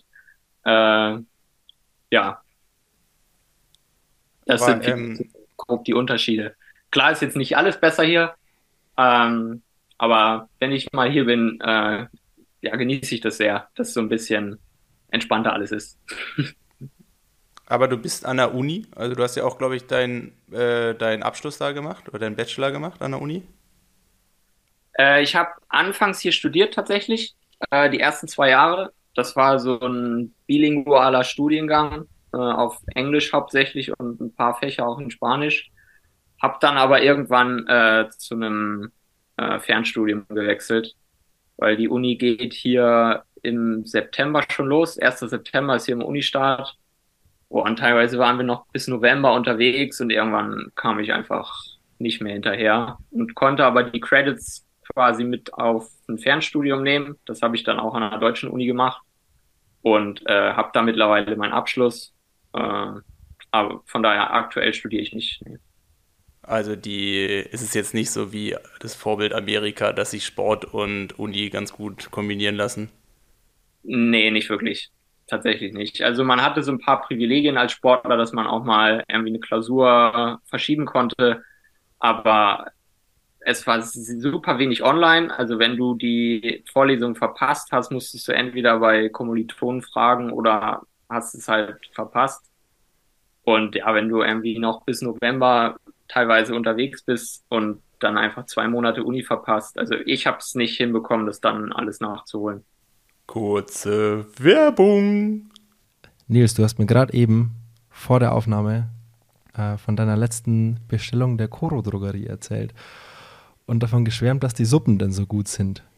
Erzähl mir darüber mehr. Ich habe noch nie eine Suppe bei der Koro-Drogerie bestellt. Ich bestelle immer nur, also immer nur, ich bestelle so die Grundnahrungsmittel die ganze Zeit, so alle Haferflocken, Nüsse, äh, ganz viel so Studentenfutter und ich glaube, bei meiner letzten Bestellung habe ich sieben verschiedene Riegel bestellt, dass ich für meine Hawaii-Reise genug Snacks mit on Board habe. Aber was hat es mit den Suppen auf sich? Und vor allem, wie sieht das Ganze aus? Kommen die fertig oder wie muss ich mir das vorstellen?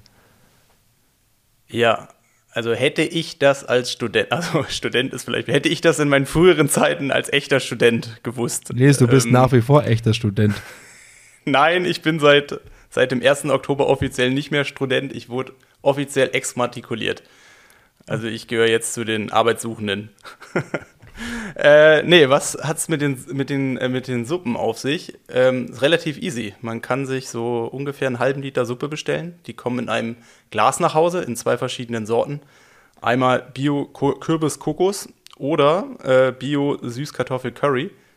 Und das ist dann quasi wie eine vorgefertigte Suppe. Die macht man eigentlich ganz easy in den Topf wartet eine Minute, dann ist die warm und dann kann man damit eigentlich all mögliches Zeug machen. Also entweder macht man sich ein bisschen Reis dazu oder man isst es einfach ganz normal als Suppe oder man nimmt es halt als, ja, wie so eine Art Soße. Also man kann damit vieles machen und die schmecken halt einfach super gut, ist super easy und auf jeden Fall ja immer so mein, wie soll ich das sagen, mein erste Hilfeset gegen den schnellen Hunger, weil ohne Mikrowelle ist das Genau, auch ohne Mikrowelle ist das in zwei Minuten zubereitet und schmeckt einfach super lecker. Zwei verschiedene Sorten, wie gesagt, Kürbiskokos oder Süßkartoffel-Curry. Ähm, beide Dinger schmecken auf jeden Fall richtig, richtig gut und sind ja meine Empfehlung der Woche. Dann habe ich wieder was dazugelernt und damit es bei eurer nächsten Suppenbestellung auch so ein bisschen was zu sparen gibt, gibt es mit dem Code BuddyTalk 5% aufs gesamte Koro-Sortiment. Und ich kann euch sagen, das ist riesig. Also ich weiß nicht, wie viele tausend Produkte Koro da hat, aber man kann ganz, ich spreche aus Erfahrung, man kann den ganzen Abend damit verbringen, sich durch, äh, durchs Koro-Schlaraffenland zu wühlen. Also mit Buddy Talk gibt es 5% und viel Spaß beim Koro-Shoppen. Werbung Ende. Nichtsdestotrotz bist du ja dann doch vor zwei Jahren wieder zurück nach Deutschland gegangen. Und man hat das Gefühl, dass das eigentlich noch einen viel krasseren Sprung in deiner Karriere ausgemacht hat. Also wenn man jetzt einfach sieht, was zwischen 2016 und 2021 passiert ist, also ich meine, du hast viele Top 10 äh, Weltcup-Platzierungen gehabt, hast viel Serienstarts gehabt und ähm, alles, was dazu, dazugehört. Also ich glaube, was mir am meisten hängen bleibt, ist so dieser Zielspurt mit Justus Nieschlag in Madrid. Ich glaube, da bist du Zweiter geworden. Zweiter? Ja, genau. Ja. Ja, also es sind ja dann schon doch einige Rennen, aber so auf der Serie hat es bis dahin ja nicht geklappt. Und dann bist du zur letzten Saison wieder zurückgegangen in deine Heimat, oder nicht Heimat, in, äh, nach Bonn. Heimat ist es ja dann doch nicht. Und hast viel verändert und gehörst jetzt auf einmal zur Top Ten der Welt, inklusive Podestplatzierungen in Leeds letztes Jahr beim, äh, beim Serienevent und jede Menge Top Ten. Äh, was ist da passiert? Also ich meine, du schwärmst ja immer noch von Spanien, du fährst ja auch gern wieder zurück. Aber irgendwas muss ja danach passiert sein, dass es noch mal, ja, noch mal, dass du noch mal die nächste Stufe erreichen konntest. Ähm, ja, die, so die letzten zwei Jahre in Spanien hat die Leistung so ein bisschen stagniert tatsächlich. Ähm, vor allem das Jahr 2021, wo ja dann auch noch mal um die Olympia-Quali ging. Und ich hatte ja schon angesprochen, dass ich da mit diesem Quali-Rennen im Teambaum auch ja nicht zufrieden war. Und so zog sich eigentlich durch die ganze Saison. Also das Jahr 21, da war ich schon echt boah, von einem schlechten Rennen zum nächsten. Das war auch echt mental fordernd, sage ich mal. Und ich hatte das aber schon im Jahr 2020 so ein bisschen gemerkt. Und ich hatte einfach das Gefühl, ich brauche irgendeinen neuen Reiz. Irgendwas muss passieren irgendwie ja, bin ich auch mit dem Training nicht mehr so richtig happy und es geht einfach nicht mehr vorwärts. Ähm, ja, und dann war es so, dass ich zu dem Zeitpunkt eine, auch eine Freundin hatte, die, die aus Bonn kommt.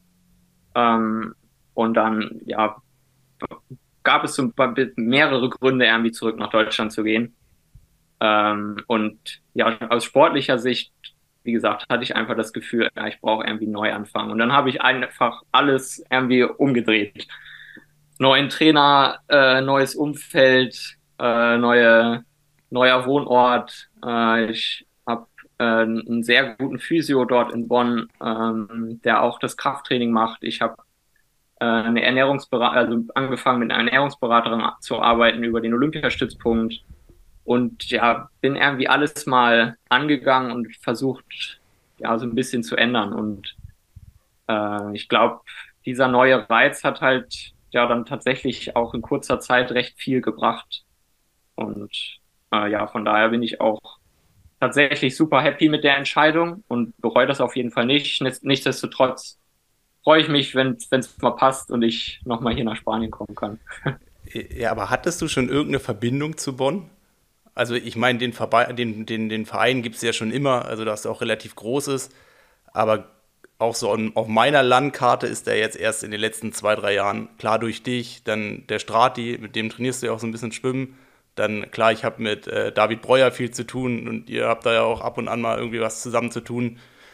Aber vorher hätte ich jetzt nicht gedacht, dass es da so einen geilen Stützpunkt gibt. Also wie bist du auf die Idee gekommen? Also war das schon, war das bekannt oder äh, ja? Äh, nee, das kam tatsächlich über die Ex, mittlerweile Ex-Freundin, ja. Also wir, wir waren, also die letzten zwei Jahre, wo ich in Spanien war, war ich mit, schon mit ihr zusammen.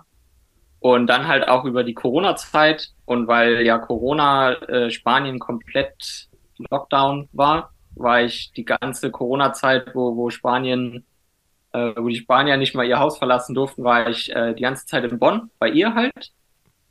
Und so habe ich halt so ein bisschen auch Bonn mal kennengelernt, äh, auch den Stützpunkt da, die Trainingsbedingungen, die wirklich, wirklich gut sind. Ähm, ich habe den Trainer dort vor Ort kennengelernt, den Christoph Großkopf, mit dem ich mich halt mega gut verstehe. Und so sind wir so ein bisschen mal ins Gespräch gekommen und wo ich da halt schon meinte, ja, irgendwie könnte ich mir auch vorstellen, mal was Neues. Und ursprünglich war mein Plan dann tatsächlich irgendwie nach Saarbrücken zu gehen. Und ähm, ja, habe dort viel mit ihm gesprochen und so kam dann irgendwann die Idee, hey, wenn ich hier die Freundin eh hier ist, äh, das mit der Fernbeziehung, das ist eh schwierig und wird so auf Dauer nicht weitergehen. Äh, die Trainingsbedingungen sind hier top, der Trainer ist super und so kam ich eigentlich dann äh, ja dazu, dann nach Bonn zu gehen, genau. Und wie muss ich ihn einordnen, dass du Ende 2021 ein Praktikum bei der PwC gemacht hast? Also ich muss dazu sagen, mich hat das direkt stutzig gemacht, weil ich hatte auch fünf bis sechs Jahre, habe ich mir das vorgenommen, das, das zu machen. Ich war sogar auch schon hier in Freiburg bei einer Bank. Ich hatte quasi schon einen Praktikumsplatz.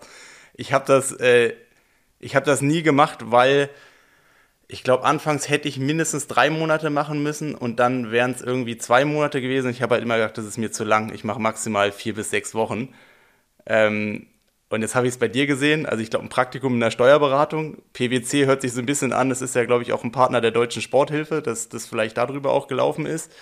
Ähm, aber ja, ich finde das halt super interessant, weil war das so eine Mischung auch so dieses, ich muss auf das vorbereitet sein, was danach kommt, weil das war ja in einer Phase, wo du viel umgekrempelt hast und wo natürlich auch nicht unbedingt absehbar war, was in der Zukunft dann auch passiert, dass du gesagt hast, okay, ich ich mache das hier, damit ich halt auch einfach vom Kopf her so vorbereitet sein will. Und vielleicht kommt dadurch ja jetzt auch die Lockerheit, dass du halt auch weißt, okay, das Leben geht weiter, man kann auch einen normalen Beruf nachgehen. Ähm, ja, sag mal, wie, wie, wie, wie, kommt so ein relativ unnormaler Schritt im, äh, bei uns im Sport? Ähm, Hauptgrund war eigentlich, dass dann die Möglichkeit erstmal wieder bestand. Also als ich in Spanien war, hatte ich ja gar nicht die Möglichkeit, irgendwie in Deutschland äh, ein, Praktikum mal machen zu können. Und als ich dann wusste, ich gehe zurück nach Deutschland, äh, hat sich quasi die Möglichkeit, er, Möglichkeit ergeben. Und ähm, ja, ich war eigentlich schon immer ein bisschen so, dass ich auf, also dass mir das viel gegeben hat, irgendwie ein Studium zu machen oder zumindest so ein bisschen zu wissen, hey, was mache ich eigentlich nach der Karriere? Und ähm, ja, genau wie du sagst, PwC ist ein Partner von der Deutschen Sporthilfe und die bieten halt so Kurzzeitpraktika an. Und ähm, Kurzzeit in dem Fall zwei Monate. Also das war so das Kürzeste. Da haben sie halt vom PwC gesagt, ja, weniger machen wir nicht, das lohnt sich eigentlich auch nicht. Und ja, dann habe ich mich halt dafür entschieden, das mal zu machen, halt in der Zeit, wo, wo das Training gerade erst wieder losgeht, also wo vielleicht noch ein bisschen Zeit dafür wäre. Gleichzeitig bin ich das aber auch ein bisschen naiv angegangen, um ehrlich zu sein. Ich dachte, ja, ich kann ja trotzdem trainieren. Äh, sind auch nur 40 Stunden Arbeit die Woche. Äh, am Ende war es wirklich einer der härtesten Erfahrungen meines Lebens. Und seitdem ähm, ja, respektiere ich Leute sehr, die Triathlon machen und gleichzeitig arbeiten. Es war wirklich nicht einfach, muss ich sagen. Aber es war super cool. Die Erfahrung war mega. Ähm, generell PwC war, ist halt super eingestellt auf Praktikanten. Also ich hatte wirklich immer sehr viel zu tun und war jetzt da nicht irgendwie der, der Kaffeekocher oder so. Ähm, also es war eine super coole Zeit, aber halt auch mega fordernd und wir mussten uns dann auch im Laufe des Praktikums irgendwann eingestehen, hey, so, so ganz viel trainieren geht dann doch nicht. Also die erste Woche, als ich das Praktikum begonnen habe, war, war ich tatsächlich noch in der Saisonpause. Ähm, also da hatte ich trotzdem viel um die Ohren, weil die Woche davor bin ich gerade umgezogen halt nach Bonn da war dann noch schon noch viel Ikea-Regal aufbauen und alles, aber das hat noch gut geklappt. Und dann haben wir halt das Training immer so Stück für Stück, wie man das halt so macht, zu Saisonbeginn gesteigert. Und ich glaube, in Woche vier des Praktikums war ich bei 20 Wochen, äh, 20 Stunden Training plus halt, ja, 40 Stunden Arbeit. Und ich war halt auch immer dort vor Ort. Also ich war in Bonn, äh, in, in Köln bei, bei PwC. Also bin quasi, mein typischer Tag war morgens früh um 6.30 Uhr schwimmen, umgezogen, zur Bahn gerannt, wie so ein Irrer. Gerade noch so die Bahn gekriegt, darüber gefahren, dann war ich morgens im Büro, habe da halt meine acht Stunden gearbeitet. Meistens waren es auch eher achteinhalb, neun. Dann bis zur letzten Sekunde noch was gemacht, Laptop zugeklappt, wieder zum Bahnhof gerannt, die Bahn meistens irgendwie doch dann zu spät oder kam gar nicht, dann wieder zurückgefahren und die zweite Einheit hat abends, also mehr als zwei Einheiten waren nicht möglich, aber also so 20 Stunden Training war absolutes Limit. Also ich hatte dann auch mal, wo ich sagen musste, ja, okay, jetzt machen wir mal zwei, drei Tage ruhig, weil es dann ja schon eher überfordernd war. Ähm, ja, also so super viel konnte ich in der Zeit nicht trainieren, aber es war eine super coole Erfahrung und ähm, ich würde es auch wieder machen. Zu, zu diesem Zeit der Saison muss man jetzt ja auch nicht zu, also der kommt jetzt auch nicht auf die Stunde Training an. Ähm, und genau, das ging dann bis Ende November und direkt am 1. Dezember bin ich dann ins Trainingslager nach Fuerte geflogen und hatte wirklich das Gefühl, trotz dann mittlerweile deutlich mehr Training, dass die ersten Tage eher zur Erholung da waren. Äh, weil ja, also das Arbeiten, wenn man das nicht so gewohnt ist, äh, es war für mich super anstrengend. Aber es zeigt Aber ja auch wieder, dass nicht unbedingt der perfekte Winter, also quasi der, weiß ich, Oktober, November, Dezember, entscheidend für eine, für eine Saison ist, sondern dass es auch durchaus Sinn ergibt, seinen Horizont zu erweitern. Und ich meine, vielleicht hat dir gerade dieses ganze spanische Gehaber der letzten fünf Jahre, dass man alles nicht so verkopfen soll, geholfen, daraus irgendwie auch das Positive zu sehen, weil ich meine, du hattest vorher fünf, sechs Jahre, da, da war der Winter wahrscheinlich perfekt, da hat dir niemand Stress gemacht. Du hast sicherlich nicht 40 Stunden mit irgendwelchen Hobbys verbracht neben dem Training. Und jetzt macht, macht man sich eigentlich selber oder bindet man sich selber erstmal etwas ans Bein. Und trotzdem machst du danach die erfolgreichste Karriere bis dahin. Und das ist ja irgendwie so, ja, ist irgendwie bezeichnend. Ja, also ich kann dir bei beiden nur zustimmen. Also zum einen habe ich hier wirklich so ein bisschen die, die Lockerheit mitgenommen aus der Zeit in Spanien und das hat mir mit Sicherheit gut getan. Also ich war wirklich einer, der ja, fast schon teilweise ein bisschen verkrampft war, was, was Triathlon und so anging. Und da habe ich, denke ich, hier in Spanien viel mitnehmen können. Und zum anderen bin ich da auch ganz deiner Meinung, dass so gerade zu Saisonbeginn, Oktober, November, wenn man da das Gefühl hat, einem bringt das weiter, so ein bisschen seinen Horizont zu erweitern oder auch mal was anderes zu machen neben dem Sport, dann bin ich mir sicher, dass das keine negativen Auswirkungen dann hat. Aber Lasse, Steuern. Also darüber müssen wir nochmal sprechen. Wie, wie kann man sich freiwillig nur irgendwie irgendetwas mit Steuern antun. Wie muss ich mir, was ist Lasse Lürs dann für ein Typ, wenn er sich freiwillig für Steuern entscheidet? Was treibst du neben dem Triathlon? Jetzt, jetzt muss ich mal kurz fragen, wolltest du nicht auch so was in die Richtung machen, Nils? In Richtung Wirtschaftsprüfung oder? Ich habe jetzt auch nicht, äh, also das hat gerade Simon gesagt, also ich habe dazu gar nichts gesagt. Ich bin. Äh äh, ja, aber dann bin ich ja schon mal zumindest nicht allein hier in der Runde. Nee, also ich habe mir halt so ein bisschen Gedanken gemacht, äh, was kann halt gut äh, oder was, was kann halt, ja, wie könnte mein Weg nach der Karriere so ein bisschen aussehen? Also irgendwie ist es mir schon wichtig, so ein bisschen zu wissen, was habe ich da vor. Zum einen, um auch eine gewisse Sicherheit zu haben und zum anderen, weil ich aber auch sage, ey, es gibt ein Leben nach dem Sport und ich habe auch Bock da drauf. Also ich sage jetzt nicht, oh, jetzt habe ich nur noch, weiß nicht, zehn Jahre im Sport, gar keine Lust, was danach passiert, sondern ich sage mir, ey, meine Karriere geht so lange, wie ich Lust drauf habe und dann habe ich aber auch echt Bock äh, auf das Leben danach. Also ähm, ja. Und die Steuern zum einen deswegen, weil ich ja, als Leistungssportler ist man ja quasi auch so ein bisschen sein eigener Unternehmer und von daher schon auch irgendwie mit dem Thema immer in so ein bisschen in Kontakt.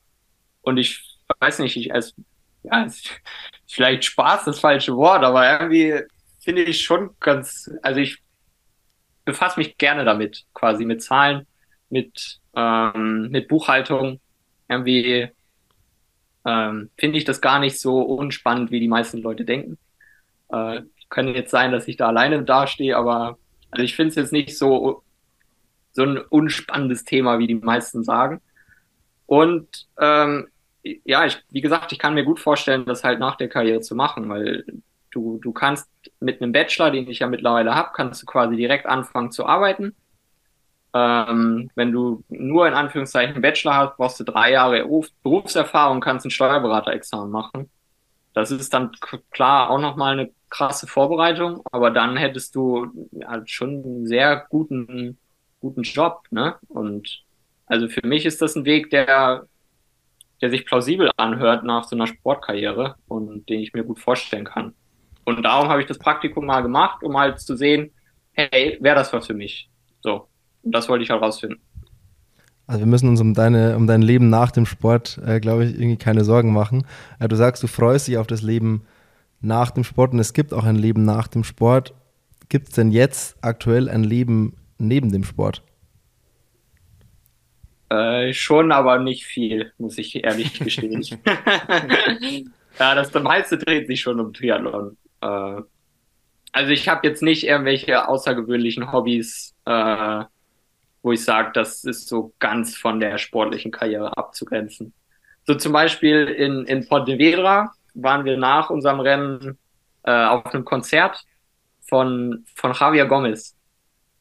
Er spielt ah, einfach, also ich wusste vorher schon, dass er Gitarre spielt, so hobbymäßig, aber er spielt einfach in einer Rockband ähm, und hat da echt ein heftiges Konzert in Pontevedra gegeben, wo er selbst ja auch lebt. Ähm, also so ein krasses Parallelleben wie er hat zum Beispiel, habe ich nicht. Aber wie sieht dein Leben in, mal angenommen, du hast zwei Wochen Off-Season und machst in den zwei Wochen wenig bis gar keinen Sport. Äh, wie sieht dein Leben da aus? Mit was vertreibst du dir die Zeit? Ähm, also jetzt in der Off-Season habe ich, hab ich tatsächlich vor, mal ein paar, paar Kumpels zu besuchen. Äh, also ich habe einen, einen, sehr guten Freund, der studiert in, in Polen. Äh, da wollte ich mal ein paar Tage vorbeigucken. Dann werde ich, denke ich, einige Tage in der Heimat bei meiner Family verbringen. Weil ich glaube, das letzte Mal war ich Weihnachten da. Da muss ich mich auch mal wieder blicken lassen. Außerdem genieße ich auch sehr, mal zu Hause zu sein, weil wie gesagt, ich komme da so von Dorf und das ist tatsächlich sehr entschleunigend, mal da zu sein. Aber ja, ich sag mal, so ein Alltag bei mir, was ich sehr gern mache, ist, ist Kochen. Also ich äh, genieße auch, dass ich die Zeit habe, äh, quasi gut einzukaufen und gut zu kochen. Äh, das ist ja, ja bei so einem normal Angestellten oft auch schwierig, wenn du acht Stunden am Tag arbeitest. Aber ich sag mal so, als, als Sportler ist, hat man die Zeit schon, finde ich. Und ähm, ja, und sonst äh, treffe ich mich gern mal mit, mit Freunden, lese ein bisschen, aber ja, viel findet neben Training und Reisen tatsächlich in meinem Alltag nicht statt. Wie, wie jetzt sind wir in der Sackgasse. nee, ich, ich, Nils, ich, Nils, ich, ich, Nils, du, du, Nils, du sahst, Nils, du sahst so aus, als hättest du, als hättest du was aus den Lippen, deswegen habe ich äh, gar nicht weitergemacht.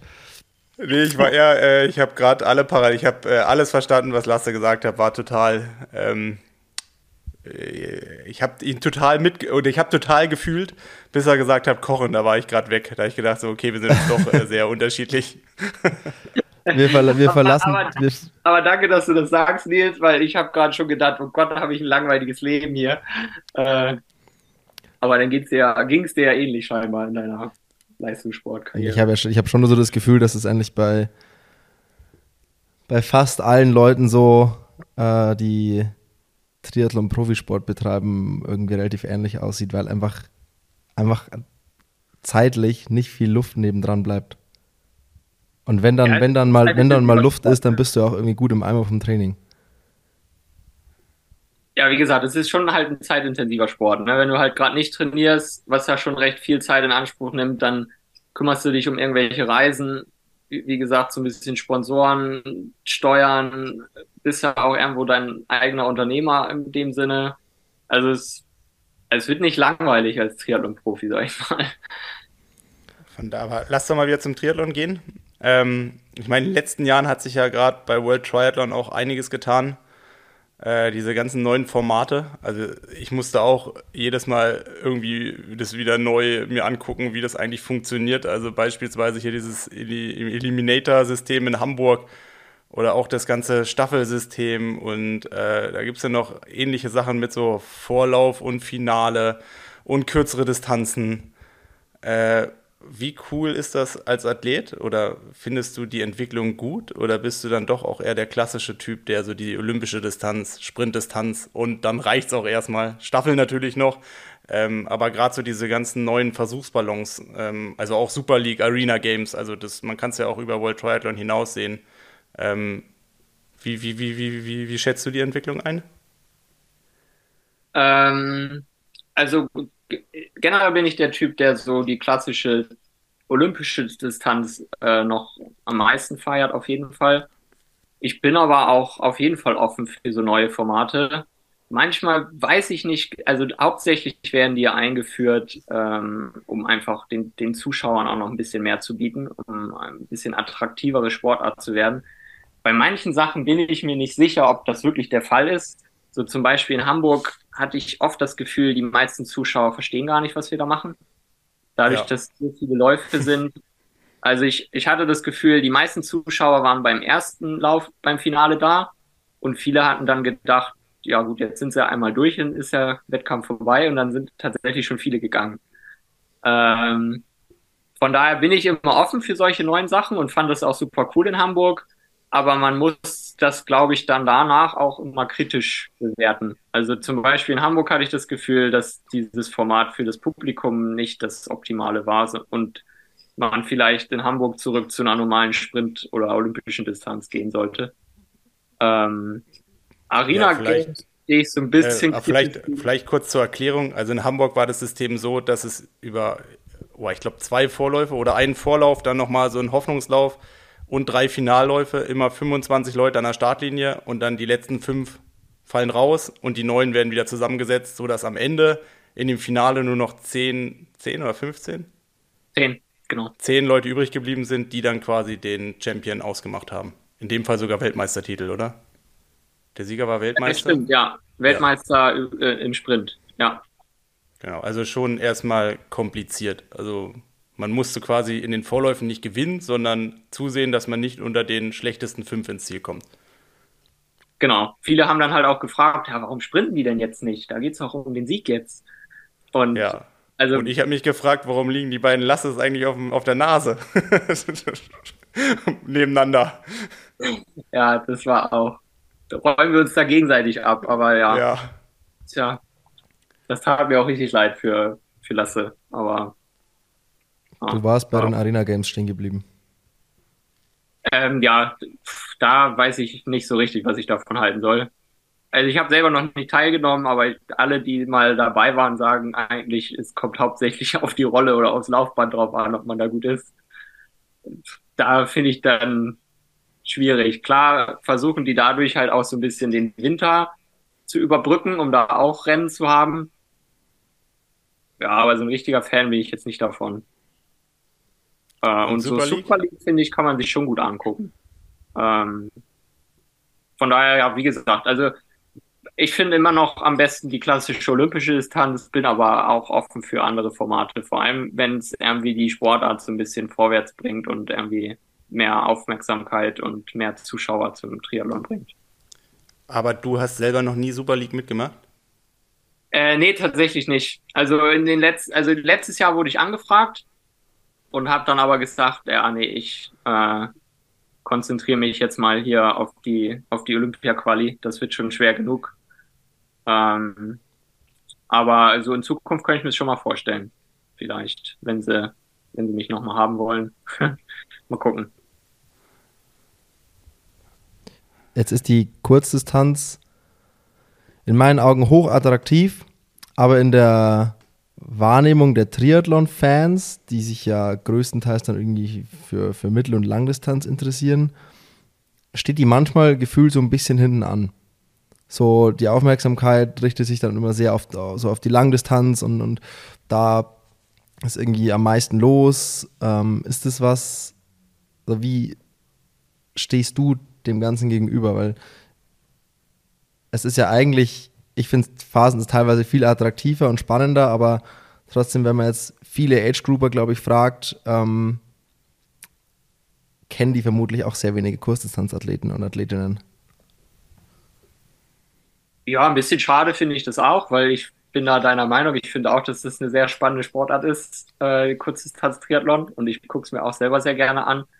Aber ich kann das schon nachvollziehen, dass der Fokus mehr auf, auf die längeren Distanzen sind, weil einfach da auch der Breitensport größer ist. Ne? Also vor allem in Deutschland, die, die, die großen Rennen sind die, die über, die über Mitteldistanz und Langdistanz stattfinden, wo dann auch irgendwie tausende Age-Grouper noch mit am Start stehen und dass sich die dann halt auch mehr für die Profis über ihre oder über die Distanz interessieren, über die sie selber an den Start gehen, kann ich schon irgendwie verstehen. Von daher kann ich da jetzt ja, ja wohl kaum jemanden Vorwurf machen, äh, dass er wenig, zu wenig Kurzdistanz-Triathlon guckt, aber äh, generell bin ich auch da deiner Meinung, dass es echt eine coole Sportart ist und ich würde mir natürlich wünschen, dass der Fokus auch mehr Richtung die Kurzdistanz geht, aber ich kann es schon irgendwie nachvollziehen, dass äh, ja, der, der Langdistanz-Triathlon in Deutschland einfach ein bisschen höher angesehen ist.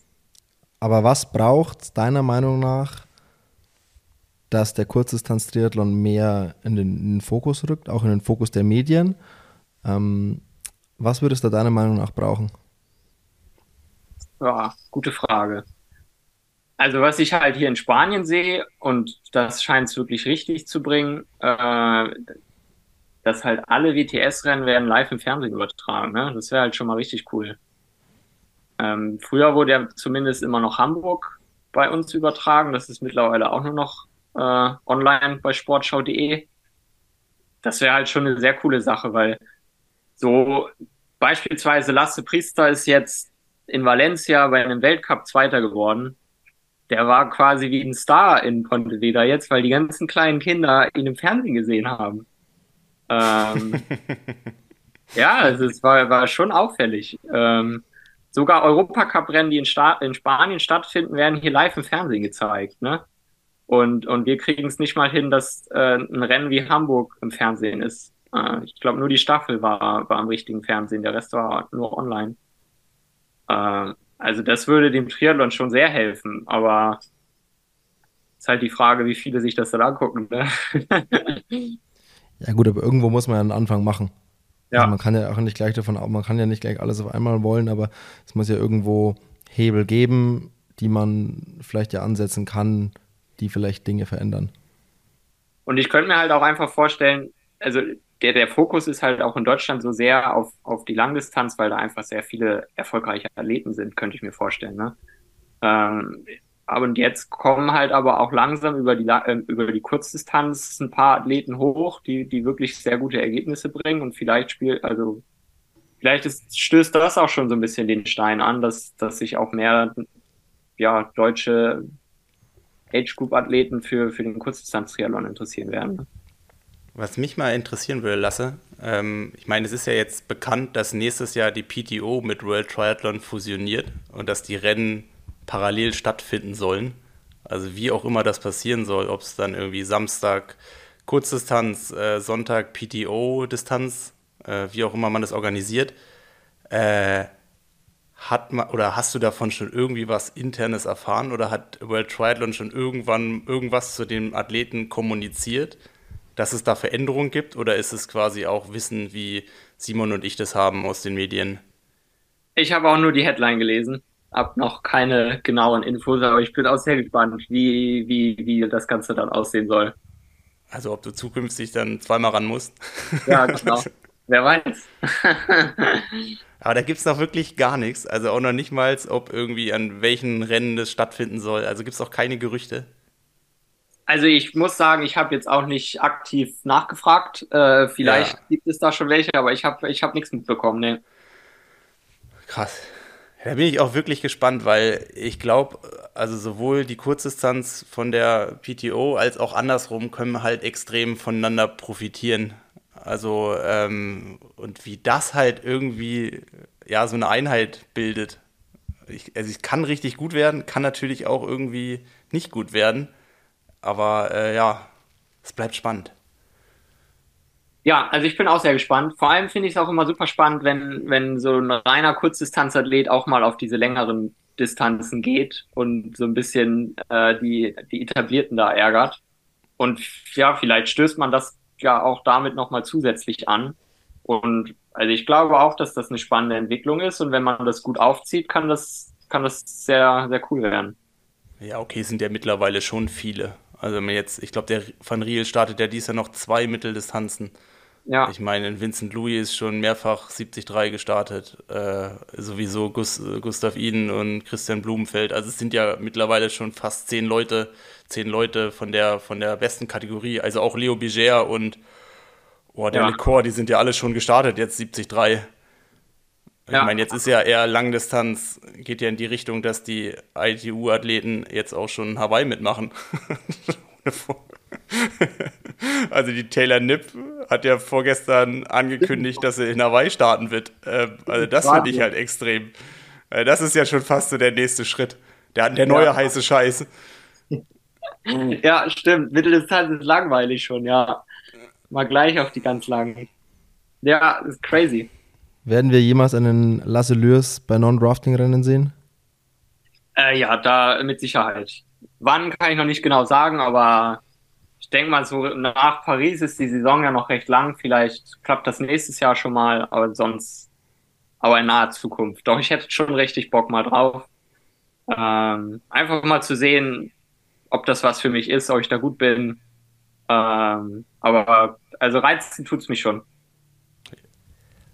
Das, das würde mich jetzt wirklich mehr interessieren. Als ich mir Gedanken gemacht habe um dich, habe ich mir auch überlegt, wo hast du eigentlich deine Stärken und Schwächen? Also blöd ausgedrückt, mir würde keine Schwäche direkt einfallen. Mir wird aber auch auf, im ersten Moment auch keine absolute Stärke einfallen. Also bist du so der ausgeglichene Typ, der alles kann, aber der jetzt noch nicht dieses, diesen, dieses Killer-Ding drin hat. Ich meine, klar, du bist jetzt äh, in der Laufentscheidung Fünfter geworden in dem Finale. Also es ist schon alles brutal. Aber trotzdem, so, wo, wo siehst du selber deine Stärken, Schwächen? Äh, ich ich würde es tatsächlich ähnlich wie du formulieren. Also ich denke, ich bin ein recht ausgeglichener Athlet, äh, wo aber überall noch ein Tick zur Weltspitze fehlt. Ähm, aber jetzt eine ne, ne, ja, ne Schwäche in dem Sinne, also wo, wo mir noch deutlich mehr fehlt, könnte ich jetzt, glaube ich, auch nicht so ausmachen. Aber dafür habe ich halt drei Disziplinen, wo, wo noch ein Schritt notwendig ist nach ganz vorne. Ja, so weit ist der Weg nicht mehr. Also wenn man Fünfter wird und in dem Jahr davor Neunter in der Gesamtserie, also wie viele Schritte musst, willst du noch gehen? Also ich meine klar, acht, acht im besten Fall oder vier. genau, ähm, genau, acht Schritte. Aber was traust du dir in den nächsten zwei Jahren oder in Richtung im Blick auf Paris, was traust du dir zu? Ja, also, also ich wie, denke, wie, Nils, wie Nils gesagt hat, also es ist, ja, es ist ja nicht ganz scheiße, Fünfter zu werden und auch in der Gesamtserie letztes Jahr Neunter zu werden. Das ist ja schon ganz passabel, ne? Um es mal äh, milde, milde auszudrücken. Ähm, was traust du dir zu? Also ich denke, an einem perfekten Tag äh, ähm, und einem guten Rennverlauf ist, ist, ist schon eine Medaille drin in Paris. Klar muss dafür alles stimmen. Klar sind da ungefähr 30 Leute, die sich das Ziel wahrscheinlich vornehmen. Aber wenn vielleicht über den Winter auch nochmal, wenn ich da nochmal einen Schritt nach vorne gehen kann, also wenn schon bei Olympia, dann, dann auch richtig. Das sind Ansagen. Ja, ich habe es ich mir kurz notiert. Ich habe es mir notiert. Lasse will auch Medaille. Aber wie sieht deine. Jeder schon 15 andere. Und wie ja, ja, also, der Logo. Ah, du stehst jetzt ganz oben. Okay.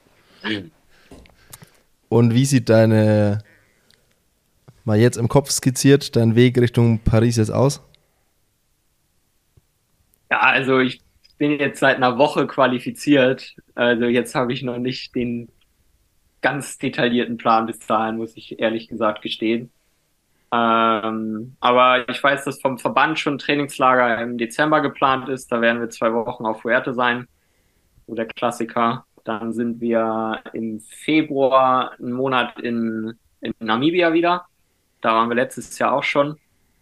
Äh, das ist halt so, ja, schon in der Höhe auf 1700 Meter in Windhoek. Und ja, eigentlich sehr gutes Wetter so über den Winter. Und was halt sehr cool ist, ist kaum Zeitverschiebung. Also du fliegst über Nacht runter und bist quasi in der gleichen Zeit und zusätzlich noch in der Höhe. Also es ist eigentlich eine ganz, ja, eine ganz coole Trainingslocation. Dann werden wir von da aus direkt zum ersten WTS-Rennen fliegen. Das ist wieder in Abu Dhabi im März. Ähm, und danach muss ich mir jetzt mal Gedanken machen, ähm, wie es so weitergehen soll. Aber ich habe natürlich jetzt den Luxus, dass ich mir die Rennen raussuchen kann, an denen ich gern teilnehmen wollen würde und die mir gut in den Plan passen und muss da jetzt nicht noch groß auf, auf Punkte achten.